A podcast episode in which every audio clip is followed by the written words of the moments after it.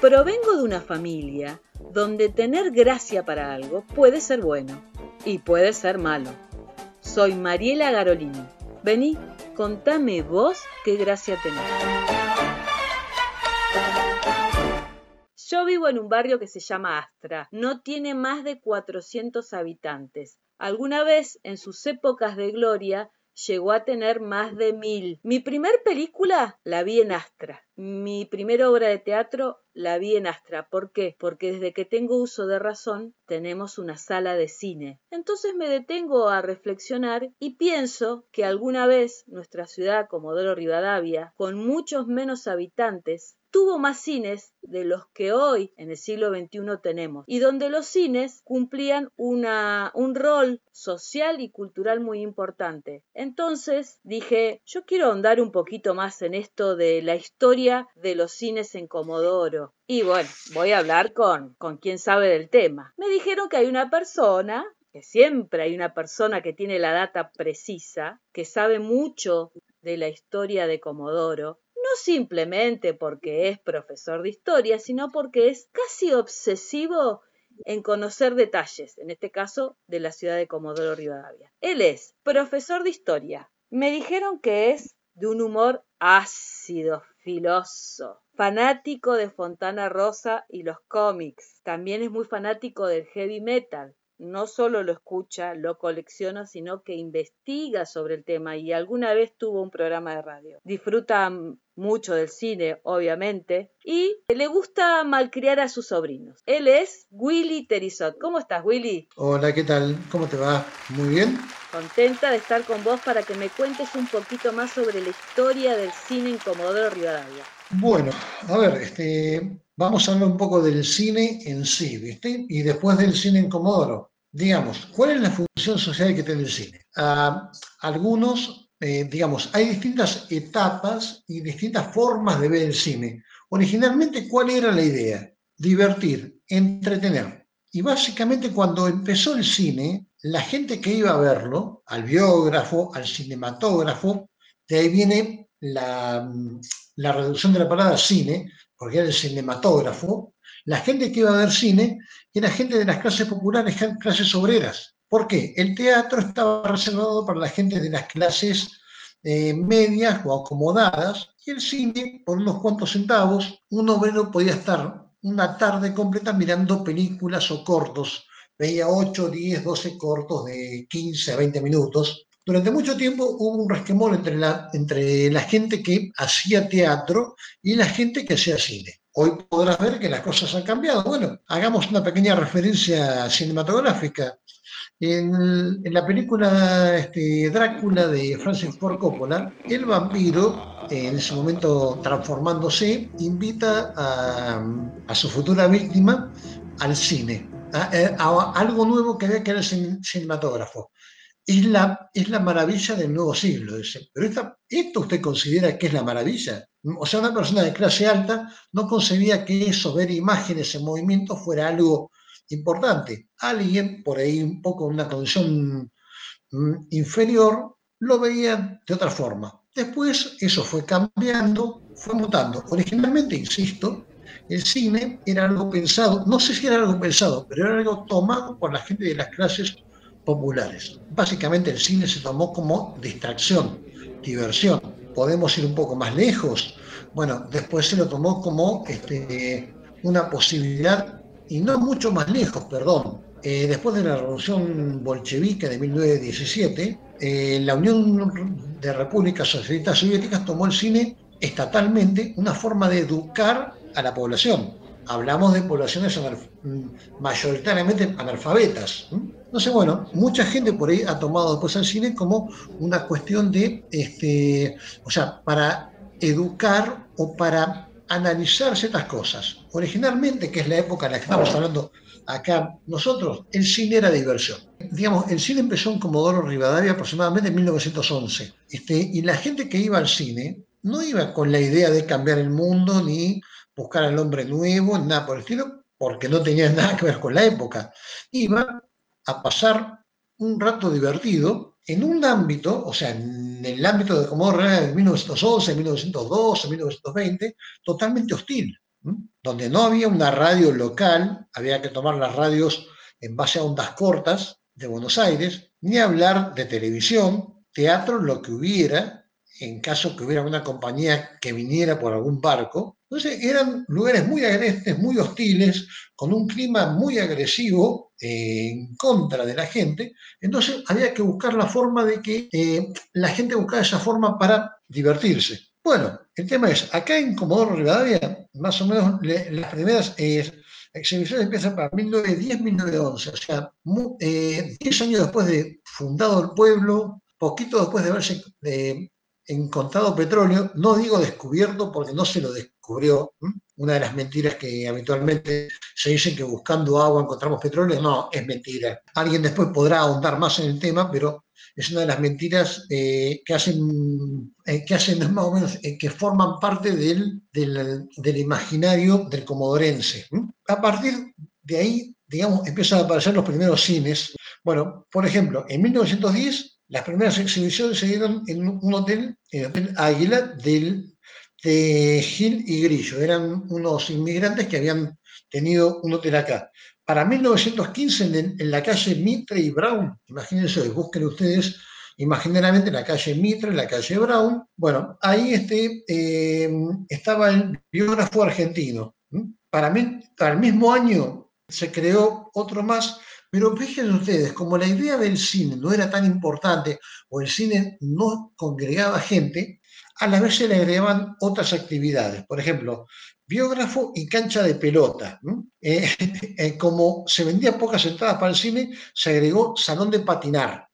Estamos hablando de 1915. Después, este, los más memoriosos podrán recordar la panadería de Ángel Escudero. Antes de dedicarse a, a la panadería, en 1917 en la calle Peregrini 837, y por ahí tomen idea de esta dirección, 837. Peregrini 837 proyecta una película, La presa del faro, pero como no le va bien, vende el cine, vende el cine improvisado. ¿eh?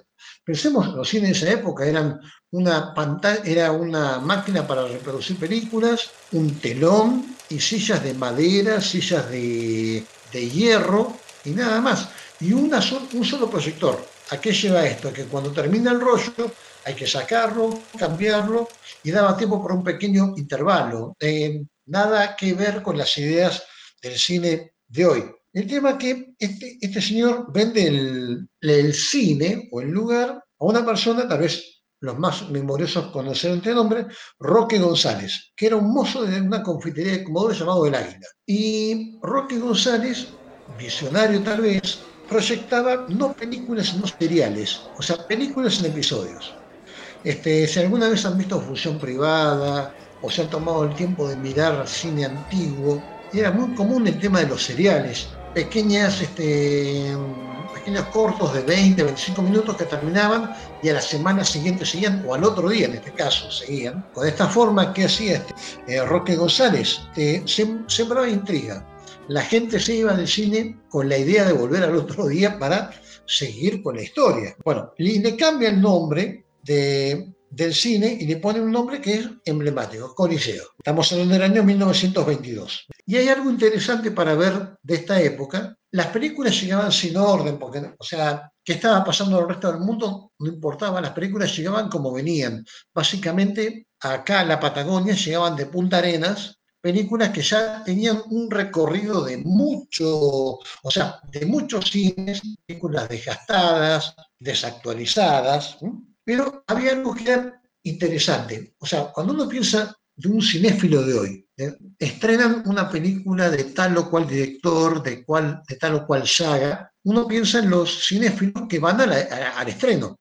Bien, en 1920, en 1910, 15, 20, en Comodoro los cinéfilos, si lo sabía, iban a la semana, a las dos semanas. ¿Por qué? Básicamente porque las películas que eran mudas venían habitualmente con carteles para que hubiera algún chico o un par de chicos que pusieran los subtítulos o lo, o que estaban hablando para que la gente viera. O sea, ni hablar del cine oscuro. Era un cine que tenía luz, cosa que la gente viera la procesión y viera este, los diálogos que sucedían. Cuando la película llegaba, muchas veces los encargados de los subtítulos no tenían idea, se agarraban uno que correspondía o no, entonces era una mezcla, la gente estaba enojada, insultaba, entonces alguien que le gustaba el cine esperaba dos o tres semanas, cosa que los que los encargados de los subtítulos tuvieran la cancha o la experiencia suficiente para que este, lo que ellos ponían eh, lo que ellos ponían al momento que salía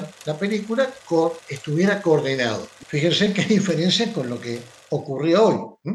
Entonces, Willy, yo te hago una pregunta, ¿no? Porque en una ciudad mucho más pequeña, que obviamente estaba creciendo, donde llegaron a convivir en algún momento hasta siete cines, porque los campamentos petroleros, que hoy son barrios, tenían sus cines, el centro también tenía su cine. ¿Cómo es que se ha ido transformando? Primero hay que ver con lo que es la configuración de Comodoro Rivadavia. Comodoro Rivadavia era el pueblo, o sea, era un lugar muy pequeño, lo que hoy sería el centro, después se iría ampliando, pero después el yacimiento era un lugar, el yacimiento que vendría a ser hoy el barrio General Mosconi, este, el kilómetro 5, que era el barrio Presidente Ortiz, era otro, el kilómetro 8 con Conferpet otro, Astra, kilómetro 20 con otro, y este eh, Diadema. kilómetro 27, otro. Eran eh, pequeños campamentos totalmente distanciados entre sí. Este, digamos, estaban acá muy cerca, pero cada uno con su realidad. A ver, este Comodoro era el pueblo, la parte civil. El kilómetro 3 era el yacimiento fiscal manejado por el Estado Nacional por el tema del petróleo, eh, con una dirección mucho más estricta que la que tenía Comodoro. Eh, Conferpet, o el kilómetro 8, la compañía ferrocarrilera de petróleo, era una compañía distinta, eran compañías que tenían pequeños yacimientos. Entonces cada una eran pequeñas este, comunidades donde tenían todo lo necesario para que el obrero o el trabajador no saliera de ahí. Podía ir al centro a pasear, o sea, no es que no podía salir, pero darle las posibilidades de que se quedara ahí y disfrutara ahí.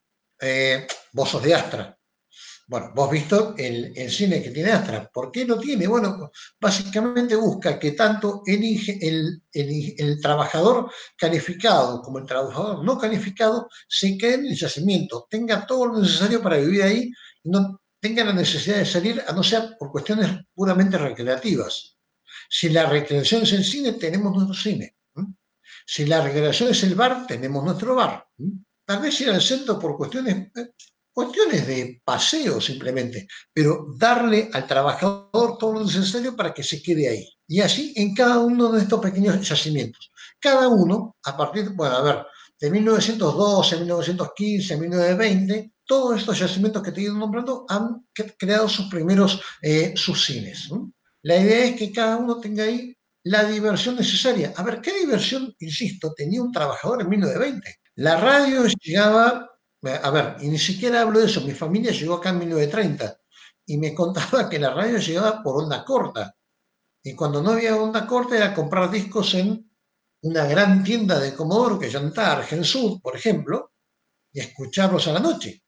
Entonces, una persona que trabajaba todo el día, un sábado a la noche quería salir. Bueno, no era la idea que venga al centro, donde por otras había otro tipo de políticas también, este, acá en Comodoro estaban, eh, digamos, todas las atracciones malignas, o sea, whiskerías, prostitutas.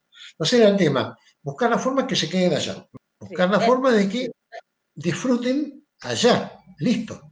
Por eso, tanto cine. Colaboraba como con, de alguna manera, con un control social que hacía cada eh, compañía en su campamento con su gente, ¿no? Obviamente eran libres de hacer lo que querían, como vos decís, pero bueno, esto de poder brindarle contención social, educativa, de salud a, sus obreros, colaboraba con este control y bueno, tener todos más o menos contenidos. En la década del 50, donde no sé exactamente cuántos habitantes seríamos en Comodoro Rivadavia y en sus campamentos, llegaron a convivir, insisto, siete cines. Era evidente que también la gente tenía otras costumbres, ¿no? De, en lo que se refería a lo social ahora somos como más individualistas, o sea, que estaba bueno esto de ir al cine porque no solamente ibas a ver una película, sino que te encontrabas con la persona que te gustaba, con un familiar, conversabas, después por ahí te ibas a tomar algo, ahora es todo como más individual y más cerrado y, las modas y las costumbres eh, de los humanos van cambiando. Son otras formas de acceder a la cultura igual. Por ahí el tema de llegar al cine, a ver, tanto vos como yo podemos ubicarnos este, de la década del 70 en adelante, pero bueno, este, a partir de ahí apareció algo diferente, el cine. Después apareció el video, Después aparecieron el DVD y otras plataformas para llegar al cine. Entonces, bueno, el viejo cine al que estábamos acostumbrados ya perdió su, función. De hecho, estamos hablando de cines acá en Comodoro. En la década del 50, por ejemplo, ocurría algo. La gente tenía los cines en sus barrios, por ejemplo, kilómetro 5, kilómetro 8, kilómetro 20, kilómetro 27, pero lo que daban porque básicamente la, distribuidora de películas era la misma, la empresa Coliseo, obviamente, ¿dónde tenía las, las novedades? Acá en el centro. Entonces, ¿dónde estaba lo novedoso?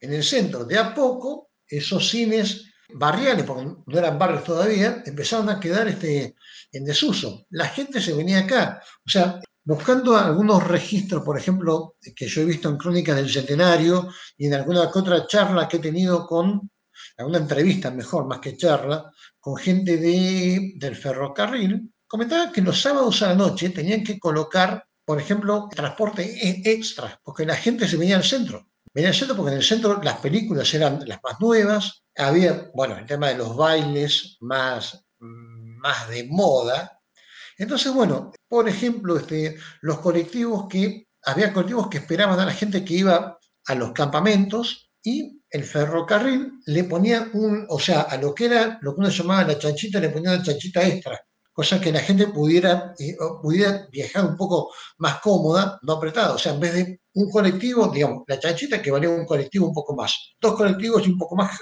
juntos para ir para allá. El tema es, y de a poco eso si querés, se fue perdiendo en una, en una cuestión de que cuando Comodoro avanzó con la idea esta de la municipalización sobre los campamentos a partir del 70, fueron perdiendo importancia y todo se centralizó básicamente en el centro. Yo he visto, he visto, recuerdo, dos o tres intentos de revitalizar el cine de kilómetro 3, lo cual sería muy lindo porque hay una población muy interesante ahí, y dura muy poco. ¿Por qué? Porque la gente termina viendo acá tal vez porque las novedades están acá. Este, es, es una opinión, básicamente, pero este, el tema es, en su momento, sí, cada, cada yacimiento tenía su vida propia. Ahora, con el pasar del tiempo, vamos a ver que pasamos del cine mudo al cine parlante y la aparición de una compañía, Coliseo. Coliseo termina siendo la compañía que eh, maneja la distribución de películas desde Sierra Grande hasta el canal de Beagle.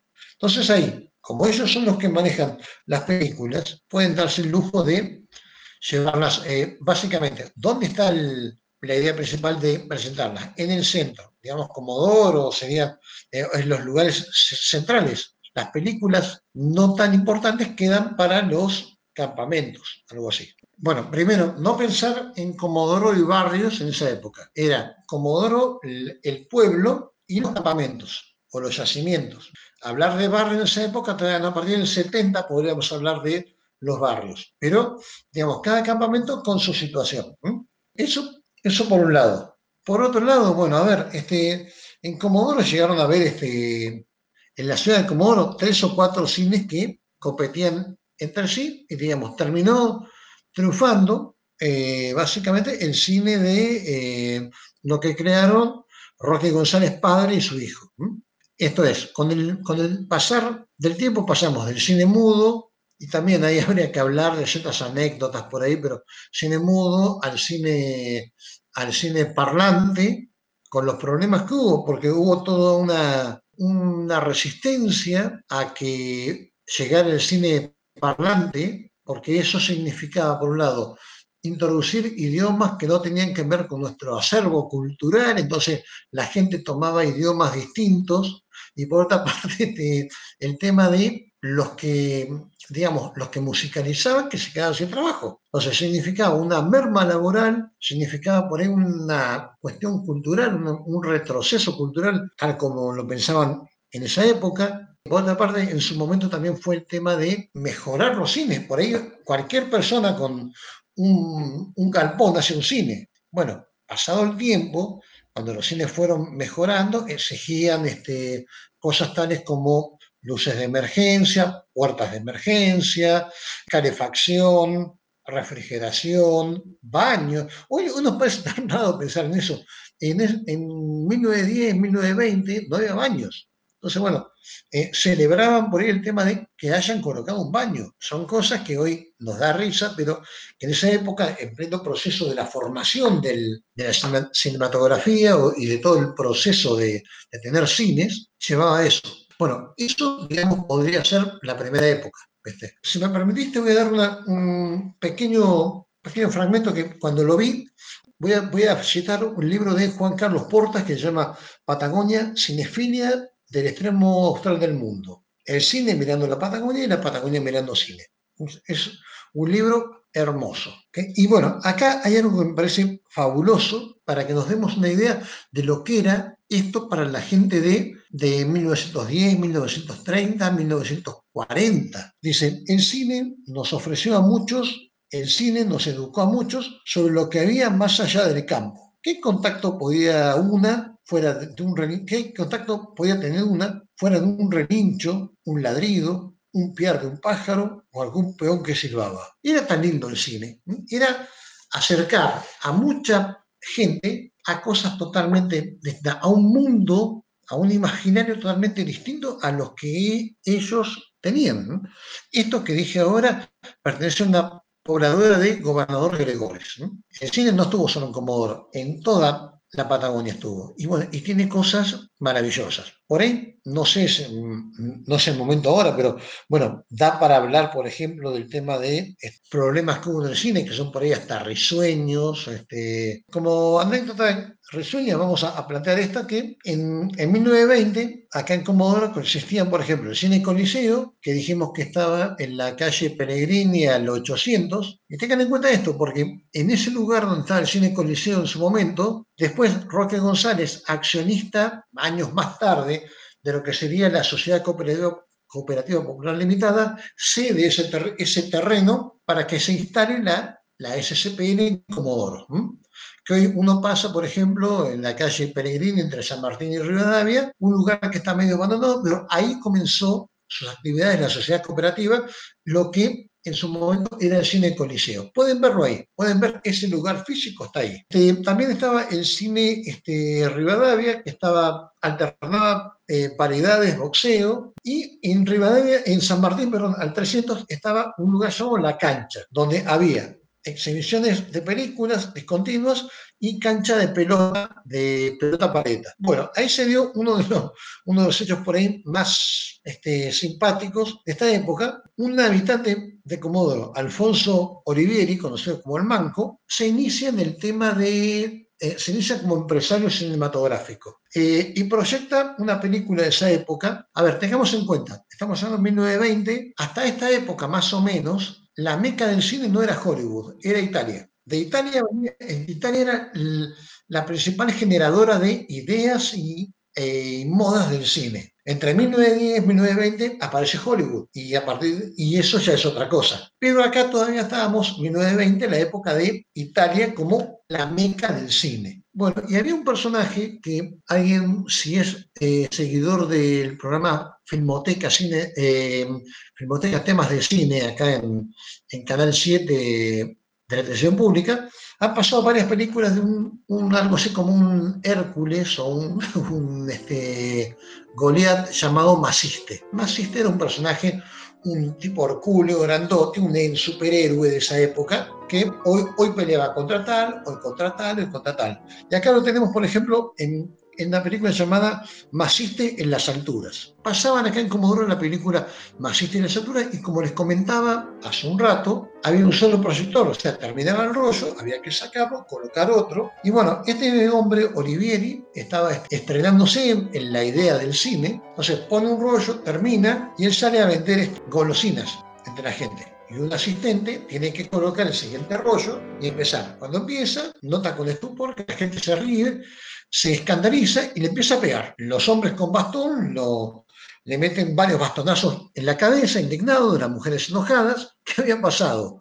Olivieri había armado una función para la gente, Masiste, y cuando terminaba Masiste, para sus amigos tenía una de las primeras películas pornográficas de la época que iba a pasar el, digamos, el asistente, que desconocía totalmente el tema de qué rollo era cuál, puso un rollo que no tenía nada que ver. La gente indignada, había chicos, bueno, fue debut y despedida del señor Olivieri en el tema del cine, porque lo murieron a palos.